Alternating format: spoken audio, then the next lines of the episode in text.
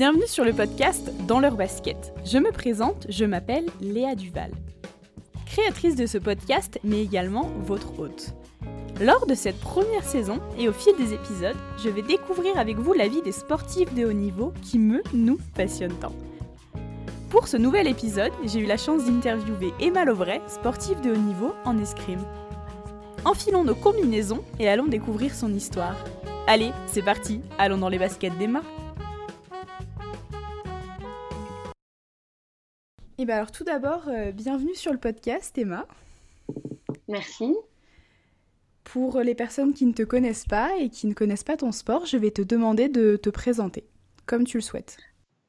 Bah alors, euh, je m'appelle Emma Lovray, j'ai 20 ans et je fais de l'escrime depuis l'âge de 8 ans et je fais de l'épée parce qu'il y a trois, euh, il y a trois armes à l'épée, l'épée, enfin à l'escrime pardon, l'épée, le fleuret et le sabre et moi je fais de l'épée.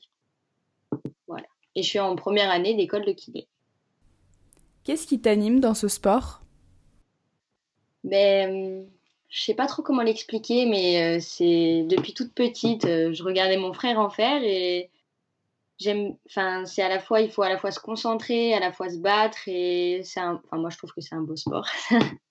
donc, euh, j'aime bien. C'est quand même un sport de combat, donc j'aime bien ce. J'aime bien ça. Donc cette famille, c'est ton frère qui a commencé et tu t'es dit je vais, euh, je veux essayer. Voilà, c'est ça. Je voulais en faire, mais mes parents ils m'ont dit non, tu t'apprends d'abord à nager. donc euh, donc j'ai d'abord appris à nager et après je suis allée faire de l'escrime mais j'ai jamais arrêté. Tu as commencé à quel âge? À 8 ans, en CE2. Et la compétition, du coup, tu as commencé tout de suite ou euh, tu as d'abord fait quelques années pour le plaisir? Euh, je crois que j'ai commencé la compétition deux ou trois ans après, mais bon, des compétitions entre guillemets, on devait être 10, euh, était toute petite. mais oui, pour s'amuser quand même. Et le haut niveau, donc tu as commencé à quel âge Ou quand? Alors, euh, j'ai commencé mes premières euh, Coupes d'Europe et championnats d'Europe et championnats du monde quand j'étais cadette 1, donc c'était euh, c'était quand? C'était en première. Je devais avoir, je sais pas quel âge on a en première. On doit avoir 16 ans. 16, 17 ans, je pense. Ouais, voilà, c'est ça. Voilà, c'est ça. Est-ce que tu peux nous parler de l'escrime, nous expliquer ce sport? Parce que moi, par exemple, je ne connais pas du tout et ça m'intrigue beaucoup. oui, avec plaisir. Bah, en fait, l'escrime, c'est. Euh, alors, on peut croire que c'est un sport. Euh, quand on dit je fais de l'escrime, on me dit ah, c'est un sport de chevalier, mais pas, du tout, ça a quand même pas mal évolué. À l'escrime, il y a trois armes. Il y a le fleuret, le sabre et l'épée. Alors, euh, la meilleure arme, c'est l'épée, donc on va commencer par l'épée. L'épée, euh, c'est on touche, euh, on touche partout, on touche avec le bout de l'épée et on touche partout de la tête aux pieds. Et si on touche en même temps, ça fait un point pour chacun. Et en gros, c'est ça, si on touche, c'est un point pour nous. Et le sabre, on touche avec toute la lame et on touche tout ce qui est au-dessus du, du bassin jusqu'à la tête. Et après, le fleuret, c'est seulement le, ventre et le dos. Pas les bras, pas la tête, rien du tout. Avec la pointe aussi. Comment sont comptabilisés les points? J'ai cru euh, lire qu'il y avait des combinaisons euh, entre guillemets électriques, je sais pas comment ça s'appelle exactement. Oui, voilà, c'est ça. Pour le sabre et le fleuret, il y a des, c'est ça, c'est des tenues électriques. Après, pour, euh, donc, faut toucher là où c'est électrique. Mais pour l'épée, euh, on, enfin, on a une tenue blanche, enfin normale. Et notre épée est reliée, à, enfin, est branchée à un fil et le fil est branché à la piste. Et quand on allume, du coup, quand on touche, ça fait une petite lumière. Et du coup, ça nous compte les points. D'accord, ok. Je, je connaissais pas du tout. Euh. c'est vraiment intéressant. Est-ce que c'est un sport accessible à tous? Est-ce qu'on est obligé de commencer petit ou? Ben, euh, c'est accessible à tous, entre guillemets, parce que c'est quand même pas aussi facile que par exemple de l'athlétisme où on prend une paire de baskets et on va courir. Là, ça nécessite quand même pas mal de, de matériel. Mais et puis c'est pas, enfin c'est connu, mais pas très connu. Mais il y a, enfin il quand même, ça se développe quand même. Il y a de plus en plus de sports. C'est souvent après les Jeux Olympiques qu'il y a une il y a une affluence. Euh. Ouais, voilà, c'est ça, exactement. Et il y a aussi, euh, ça s'est développé pour le cancer du sein. Il y a beaucoup de femmes après le cancer du sein qui viennent faire de l'escrime. J'ai une tata qui a eu un cancer du sein et qui a voulu faire de l'escrime aussi, mais qui a jamais trouvé de club. Donc euh, c'est accessible à tous, mais pas vraiment. Il n'y a pas des clubs partout. Euh. Voilà, c'est ça. J'ai vu aussi que tu faisais des compétitions par équipe. Donc comment ça se passe du coup? Par rapport à une compétition euh, individuelle Alors c'est très différent mais, mais quand même, ça, mais ça se ressemble. Donc, euh, donc en fait, euh, soit on fait des compétitions par équipe avec mon club, avec moi je suis au club de Grenoble, ou avec l'équipe de France, et on est quatre. Donc c'est nos entraîneurs qui choisissent les filles. Et, euh, et c'est des relais en 45 touches, donc c'est quand même assez long, ça dure à peu près une heure, et on rencontre les, toutes les filles d'en face. Et on fait quand même des matchs les unes contre les autres, donc ça reste quand même individuel parce que quand je suis sur la piste, c'est que moi. Mais enfin tout repose sur moi mais d'un autre côté on est par équipe donc euh, c'est quand même intéressant parce qu'on apprend dans un sport individuel à avoir euh, une cohésion d'équipe. Et euh, j'aime beaucoup. c'est pas mal oui effectivement. Comment se déroule une compétition? Sur combien de jours ça dure? Combien de temps vous restez sur place? Alors les compétitions elles durent deux jours souvent donc soit soit l'épreuve d'individuel le samedi et par équipe le dimanche, soit les qualifications le samedi en individuel et la suite le dimanche. Mais euh, on, fait, euh, on fait des petites poules, on fait des poules de 7 à peu près, et après des tableaux, et, pas, et pareil pour les par équipe. il y a toujours en fait une compétition individuelle et une compétition équipe. Oui, il y a euh, soit il y a que individuel, soit il y a individuel et équipe. Il n'y a jamais équipe tout seul ou alors très rarement. Est-ce qu'il y a des équipes mixtes qui existent en escrime? Euh, Non, non, je crois pas. C'est vraiment. Euh, ou alors pas, à ma, pas ma connaissance. Oui, c'est ça. Tu m'as dit que tu faisais des études de kiné. Donc tu avais commencé ta première année. C'est ça. Alors en fait, tu... moi je suis pas passée par le cursus normal euh, où j'ai fait PACES, pas du tout. Je suis rentrée par la passerelle des sportifs de haut niveau avec mes résultats sportifs, j'ai pu demander, euh, proposer mon dossier à l'école euh, de kiné de la Croix-Rouge de Bègle, c'est à côté de Bordeaux. Et du coup, euh, j'ai été prise et je suis en première année. Donc je suis très contente. C'est chouette. Où est-ce que tu t'entraînes Ça un beau double projet.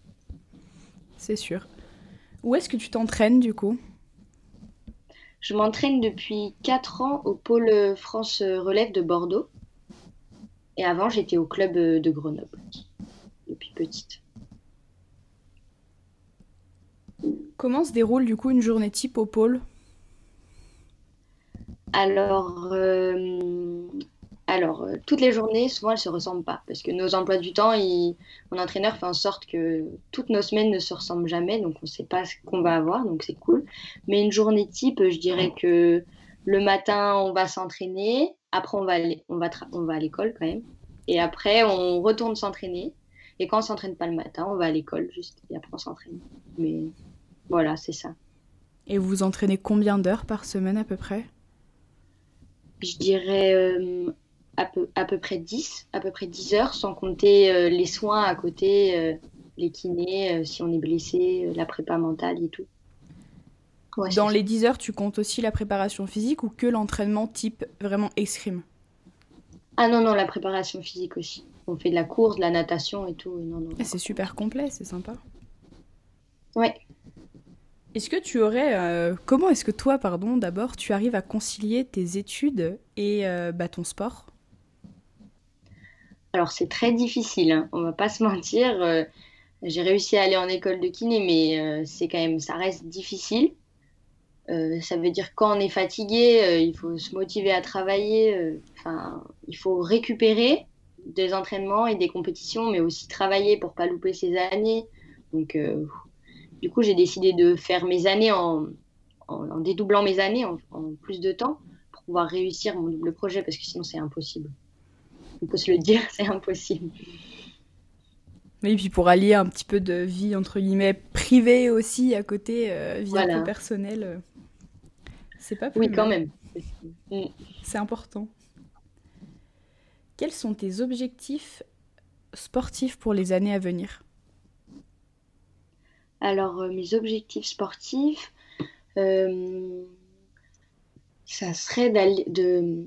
En fait, j'ai changé de catégorie, j'étais moins de 20 ans et là je suis rentrée chez les seniors, donc euh, chez les grandes entre guillemets. Et ça serait de pouvoir partir en Coupe du Monde. Et c'est quelque chose quand même qui est pas facile. Et donc oui, ça serait partir en Coupe du Monde et pourquoi pas performer aussi quand même. Mais je te le souhaite. Il n'y a pas de raison. Tu as été championne du monde en, sur la saison 2018-2019. C'était par équipe ou individuel? C'était par équipe, oui. C'était par équipe. On a fait d'abord troisième au championnat d'Europe. Et on est arrivé au championnat du monde en se disant, bon, bah allez... Euh, je me souviens de dire à, ma coéquipière, bon, bah si, si, si, tout, si ce soir on nous dit, allez, on est troisième au championnat du monde, bah on signe tout de suite. Et au final, on a fait une journée euh, extraordinaire. Enfin, c'était vraiment pas prévu et on a gagné et c'était vraiment génial. Ça reste mon plus beau souvenir. C'était par équipe, donc euh, c'est encore plus beau. C'est partagé, c'est euh, décuplé. Oui, ouais, c'est ça.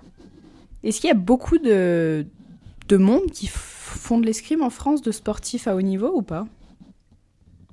Ben, euh, J'allais dire oui quand même, mais c'est sûr que si on compare au foot, pas du tout. Oui, c'est sûr. mais, mais quand même, il y, a, y a quand même du monde. Oui, c'est oui, ça va, il y a quand même du monde. Quelles sont les nationalités les plus présentes sur les, sur les compétitions internationales? Qu'il y a des pays hein, beaucoup plus présents que d'autres? Oui. oui, oui, il y a des pays beaucoup plus présents que d'autres, mais les pays les plus forts, c'est la Russie, l'Italie, euh, les États-Unis. Ouais, ça, c'est quand même trois, trois grosses nations. Après, bien sûr, il y a la Pologne, la Hongrie et tout. En fait, il y a beaucoup de monde. Il y a beaucoup de monde, finalement. Oui. Tu as donc plusieurs préparateurs, donc tu as un préparateur physique, un préparateur pour l'escrime et un préparateur mental, ou euh, ton préparateur escrime et ton préparateur physique Non, non, j'ai un préparateur physique, euh, mon entraîneur qui m'entraîne à l'escrime et mon préparateur mental. Mais je dirais quand même que mon entraîneur... Euh, enfin non, j'ai deux entraîneurs en fait à l'escrime. J'en ai un qui m'entraîne au pôle et un qui est au club. Et je dirais quand même que ces deux entraîneurs, ils font office quand même de, de préparateur mentaux parce que je les connais depuis très longtemps et on a une relation particulière. Oui, vous vous connaissez bien. Euh. Voilà, c'est ça. C'est plus simple. Quel serait ton souvenir en compétition ou à l'entraînement, bien sûr, le plus intense, celui qui t'a le plus marqué? Euh, C'est quand on a gagné les, les championnats du monde. On venait de. Dans la saison, on avait perdu trois fois, je crois, trois ou quatre fois contre l'équipe de Russie, qui était championne d'Europe, et on a gagné. C'est quand même. Enfin, c'était un. Enfin, je dirais pas improbable parce qu'on l'a fait, mais c'était quand même incroyable. Donc, euh, j'y crois pas encore maintenant. Donc, euh, je suis... un, bel, euh, un bel accomplissement. Oui, vraiment. Est-ce que tu as une alimentation spécifique? Comment ça se nourrit euh, quelqu'un qui fait de l'escrime? Alors, comment ça se nourrit quelqu'un qui fait de l'escrime? Je dirais que on est, enfin, on n'a pas de restrictions particulières. Euh, moi, je fais, je fais quand même attention. Je fais en sorte euh, quand même de manger plutôt équilibré. des féculents, des légumes, de la viande, du poisson, comme d'hab, quoi. Mais, mais oui, moi, je fais quand même attention. Mais après, c'est sûr que manger des bonbons de temps en temps, c'est pas grave. Non, c'est sûr. Voilà. Il n'y a pas de catégorie de poids, c'est vraiment des catégories d'âge en escrime. Ouais, voilà, c'est ça. C'est des catégories d'âge. Quelles sont les valeurs de l'escrime? Alors, euh, je dirais les valeurs. Ce qui me vient tout de suite, c'est les respects. Je pense que c'est les respects. Parce que déjà, on doit saluer l'adversaire, l'arbitre, la fin, au début du match, à la fin, on doit serrer la main, il y a un grand respect. Ouais, non, je pense que ce serait le respect. Et quelles seraient les qualités requises pour être un, bon. Tout à fait, je, cherchais le mot. Euh, les bonnes, les qualités requises, je dirais qu'il faut être euh, compétiteur déjà. Il faut être compétiteur, il faut être endurant. Euh, et puis voilà, explosif, à la limite, on peut dire ça aussi. On a parlé du temps de, combats sur, par équipe. Combien de temps dure un match individuel? C'est 3 fois 3 minutes. On a, des, on a des pauses entre les 3 minutes. Ça, c'est les, grands, les matchs en 15. Sinon, les matchs en 5, quand c'est dans les poules, c'est 3 minutes. Juste 3 minutes sur les. D'accord. 3 minutes, 5 touches. Donc si on met les 5 touches avant, bah, c'est fini. Et pareil, 3 fois 3 minutes. Et c'est 15 touches. Donc 9 minutes, quoi. Plus simple, désolé. C'est très bien expliqué. Est-ce que ce que t'enseigne l'escrime te sert dans la vie de tous les jours? Euh, ben Oui, bien sûr, euh, ça me sert euh, dans la vie de tous les jours. avant, j'étais plutôt réservée, comme beaucoup de filles, je pense. Mais ça me permet de, de prendre confiance en moi. Et puis, c'est toujours cool, même pour soi, gratifiant de se dire bah, je réussis quelque chose et dans ma vie, je me sens bien, je me sens, je me sens forte. donc C'est le principal. Ouais. Est-ce qu'entre vous, dans, en équipe de France, il y a beaucoup de compétitions si vous êtes dans la même catégorie ou pas? Est-ce que ça se ressent dans la vie de tous les euh, jours Non, non, pas du tout. Euh, forcément qu'il y a un peu de compétition, mais on, s'aide beaucoup, on s'entraîne. Enfin, quand, quand on a été championne du monde, je m'entraînais avec deux des, des, trois autres filles. Et la troisième fille, c'est une amie à moi d'enfance, une très bonne amie à moi.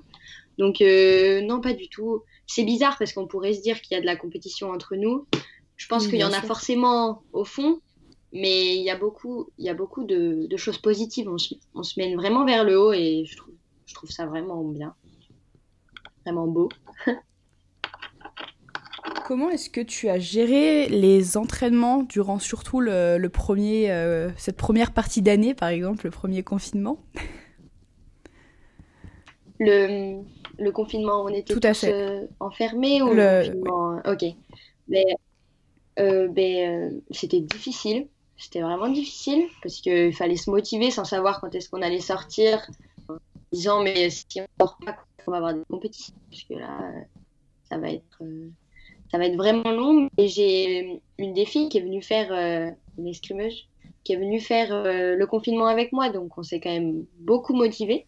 Donc ça a fait plaisir et au final, on s'en est bien sorti. Hein. Oui, c'est sûr, mais vu que vous n'aviez pas accès aux structures. Hein. Non, non, pas du tout. On ne pouvait pas sortir. Donc, euh, ça va, j'ai la chance d'habiter dans une maison, j'ai un jardin, j'habite à la campagne, donc j'ai pu aller courir, j'ai de quoi faire de la muscu, donc ça va. J'étais pas. Il faisait beau. Oui, c'est vrai que c'était. pas à plaindre, je pense. Ça allait. On allait se balader un peu. Est-ce que tu fais un autre sport que l'escrime? Pas forcément en compétition, mais un sport qui te plaît? Non. Bah, non. Je vais bien sûr, je vais faire du ski, euh, je cours, mais je dirais pas que je fais un autre sport. Je fais vraiment que, que de l'escrime. Après, j'aime faire un, peu tout, tous les sports. S'il y a un sport que tu n'as jamais testé, que tu aimerais bien tester? Alors euh, oui, mais ça va peut-être paraître un peu bizarre ma réponse, mais le baseball, parce que je sais que c'est pas du tout commun, mais j'étais en voyage euh, en Australie un jour et je me souviens regarder du baseball parce que là-bas, on regarde beaucoup de baseball et ça m'avait beaucoup plu. il n'y a pas longtemps, on en a fait un peu sur la plage avec euh, les filles euh, de l'entraînement et ça m'a beaucoup plu. Donc je me suis dit pourquoi pas essayer. C'est quand même atypique, atypique mais ça peut être super chouette. Faut être précis. Faut, faut être précis, mais vu qu'il y a, faut être précis en escrime aussi, ça peut, ça peut jouer. Ça peut bien se passer. Où est-ce que tu te vois dans 10 ans? Dans 10 ans Alors, euh, j'aurai quoi 30 ans? À 30 ans, mais euh, j'espère, euh, je me vois être allée aux Jeux Olympiques déjà, enfin j'espère, hein, dans mes rêves les plus fous, d'être allée aux Jeux Olympiques, et puis d'avoir d'être kiné, d'avoir mon cabinet, et voilà, pourquoi pas avoir des enfants, entre guillemets, hein. pas tout de suite, hein, mais vers 30 ans. Vers, vers 30 ans, c'est bien. voilà. J'allais te demander ton rêve le plus fou. Tu m'as donné ton rêve sportif. Quel serait ton rêve euh, personnel? Mon rêve personnel, ça serait de pouvoir euh, vivre, euh, vivre à l'étranger, en Australie ou aux États-Unis. Quelques années avant de se poser vraiment dans une vie ça serait vraiment ça. J'adore parler anglais, donc Je suis restée moi en Australie 10 mois, c'était vraiment chouette. Ah oui, ah la chance. Quel conseil donnerais-tu à quelqu'un qui veut commencer l'escrime? Le conseil, un conseil, euh, je dirais euh, bah, de pas se prendre la tête et que pour moi, je pense que l'escrime c'est un sport de passionné. Si on en fait et si on arrive euh, à haut niveau, s'il a envie d'arriver à haut niveau, c'est qu'on est passionné et qu'on adore ça. Donc, je pense qu'il le sentira à lui-même. Si, ça habite, pense. si la passion pas euh, habite comment la dire, personne. voilà, ça, Est-ce qu'il y a une ou des personnes qui t'inspirent, qui sont un petit peu un modèle euh, pour toi? Alors, il n'y a pas vraiment de personnes qui m'inspirent ou euh, j'ai pas trop de modèles. Je me... je me suis posé la question en plus il n'y a pas longtemps. Et je me suis dit que peut-être il y avait. euh, Il y avait. euh, j'ai- J'aime bien euh, Perrine Lafont. C'est une... une skieuse. Mais parce que je me souviens l'avoir vue aux Jeux Olympiques de Pyeongchang, puisque c'est les Jeux d'hiver. Et je, la vois gagner et pleurer et tout. Et depuis, euh, ça m'avait touchée. Et depuis, je, je la suis. J'aime bien, bien comment elle est. Je regarde ses petites vidéos. J'aime bien. Elle m'inspire entre guillemets. Si on veut suivre euh, les compétitions d'escrime, tes compétitions par exemple, où est-ce qu'on peut les retrouver? Euh, alors souvent, y a, souvent c'est sur YouTube. Il y a des liens. Mais bon, faut être connaisseur quand même pour trouver ces liens. C'est pas, c'est pas facile. Est-ce qu'on peut les retrouver par exemple s'il y a une page sur la Fédération française d'escrime, sur par exemple Facebook ou Instagram, je pense qu'ils mettent les liens. Oui, c'est ça. Voilà, c'est ça. Sur Facebook, euh, sur la Fédération française d'escrime, sur Escrime Info aussi, c'est un blog où ils mettent tout pour toutes les compétitions. Donc, euh, Est-ce que avant une compétition, tu as une période de, de stress entre guillemets ou tu arrives à gérer ça? Alors, euh, ça dépend des compétitions, mais 90% du temps, oui. J'ai surtout les compétitions à l'étranger. J'ai du stress parce qu'on veut bien faire, euh, on veut y arriver, on se sent bien, mais, mais je, c'est pour ça que je fais de la préparation mentale. Prendre confiance et éviter de stresser, euh, de beaucoup stresser, mais ça va. J'arrive plutôt à le gérer, mais c'est difficile. Ça dépend de l'enjeu. euh. Voilà, c'est exactement ça. Comment est-ce que tu arriverais, comment est-ce que tu arrives, pardon, à te remotiver après une compétition qui ne s'est pas forcément passée comme prévu, où tu espérais un résultat et que tu ne l'as pas eu? Alors, euh, alors au début, euh, je dis j'en ai marre et tout, bien sûr, normal. Et puis après, euh, puis après, enfin, je suis quand même bien entourée avec mes deux entraîneurs de club, enfin, mon entraîneur de club et mon entraîneur de pôle. Et ils arrivent quand même facilement à me remotiver. Et, puis ça fait partie du jeu de perdre. Alors même si c'est, je sors d'une année qui a été très difficile, avant qu'il y ait le Covid, bien sûr, où où je devais bien faire et enfin, je devais faire des résultats et j'y arrivais pas. Et euh, au final, on se remotive parce que c'est comme ça, c'est notre passion, donc euh, on ne s'arrête pas là. C'était trop, ça serait trop facile si c'était facile. C'est sûr. en escrime, les sélections donc pour les compétitions internationales se font euh, en fonction des résultats ou c'est les sélectionneurs qui décident?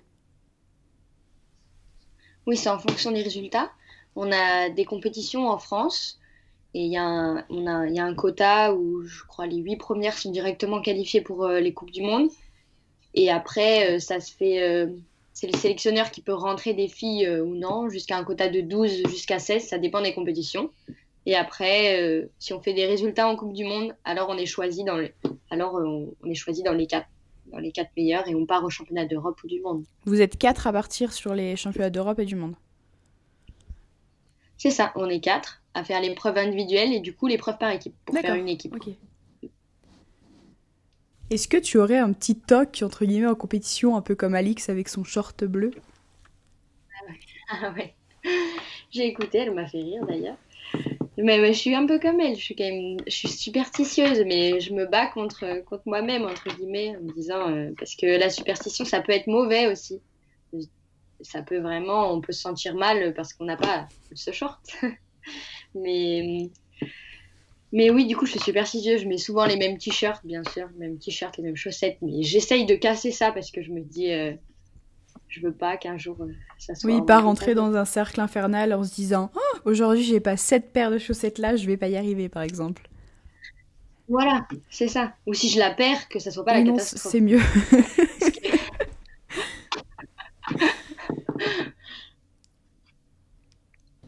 Comment est-ce que tu vis, tu as vécu ta transition junior à senior? Alors, euh, ma transition euh, junior à senior, bah là, je suis en plein dedans. Et euh, vu qu'il y, y a le Covid, tout va bien. je j'ai pas pas d'échecs, donc donc je m'entraîne. Je vais, je vais beaucoup m'entraîner à Paris à l'INSEP parce que je suis, enfin beaucoup, je vais souvent parce que je suis partenaire d'entraînement. Donc, je vais avec euh, les, seniors. Et, euh, et pour l'instant, ça se passe plutôt bien, parce que je sais qu'il faut que je travaille pour euh, avoir un meilleur niveau. Donc, s'adapter à une nouvelle équipe je, suis, aussi, je serai prête pour les compétitions. Donc, ça va pour l'instant. Voilà. Voilà. Voilà, c'est ça. Un public plus grand et faire partie La transition se fait en douceur. Donc, non, je pensais le vivre plus mal et au final, ça va. Voilà, c'est ça. ça. Ça passe plus tranquille. Est-ce qu'il y a une personne que tu aimerais entendre sur le podcast? Un sportif? Alors, euh, une personne, euh, j'en ai, j'ai réfléchi, j'en ai deux. Alors, euh, il y en a une, c'est Alicia Delomé. Alors, c'est du roller aussi, mais c'est du ah, roller Ça change, c'est pas la même donc chose. C'est quand même très. Ouais, c'est très différent. Elle est, euh, c'est une de mes meilleures amies aussi avec Alix, bien sûr. C'est, euh, elle, est vice-championne d'Europe euh, par équipe junior, et là, elle est médaillée sur une Coupe du Monde par équipe senior. Donc, elle est rentrée chez les grandes, elle aussi. Donc, je pense que elle, elle, peut beaucoup apporter. Je pense que ça peut être sympa. Et le deuxième, c'est le copain d'une bonne amie à moi aussi, c'est Gabriel Tual. Il fait de l'athlétisme à haut niveau, donc c'est aussi, c'est différent, donc ça peut être sympa aussi. Voilà qui, ont, qui nous ont écoutés veulent te suivre sur les réseaux sociaux. Où est-ce qu'elles peuvent te retrouver? Euh, bah alors euh, sur, un, sur Instagram, c'est mal au vrai. Voilà, tout simplement. T'agrées dans les. Euh, Je mets pas que du sport, hein. je mets un peu de tout, mais voilà. Exactement, il faut que ce soit à son image personnelle. C'est voilà. ses réseaux sociaux. Eh ben, je te remercie en tout cas d'avoir euh, accepté mon invitation pour euh, le podcast. Ça m'a fait plaisir de. Bah, merci ça m'a fait plaisir de découvrir un nouveau sport. Je ne connaissais pas du tout l'escrime mais ça a l'air vraiment sympa. Donc je vais te suivre. Bah, merci à toi, c'était vraiment cool. merci. Puis peut-être que Mais avec grand hein. plaisir.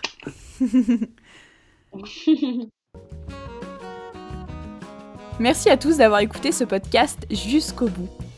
Je souhaite remercier Alix Bouquet qui m'a mise en relation avec Emma. Si vous n'avez pas encore écouté ma conversation avec Alix, je vous laisse aller la retrouver sur les plateformes d'écoute. N'hésitez pas à aller vous abonner aux différents réseaux sociaux d'Emma pour suivre ses aventures et la découvrir un petit peu plus chaque jour. Si vous souhaitez louper aucune actualité de Dans leur basket et les conseils de vos sportifs préférés, vous pouvez me retrouver sur Instagram et Facebook. Pour ne louper aucune parution des prochains épisodes et soutenir votre podcast, vous pouvez vous abonner depuis votre plateforme d'écoute et laisser un commentaire. Je salue encore une fois Samuel Josnet et Bruno Duval pour leur morceau Yes We Can qui vous accompagne à chaque épisode. Nous nous retrouvons mardi prochain pour un nouvel épisode de Dans leur basket. Passez une belle semaine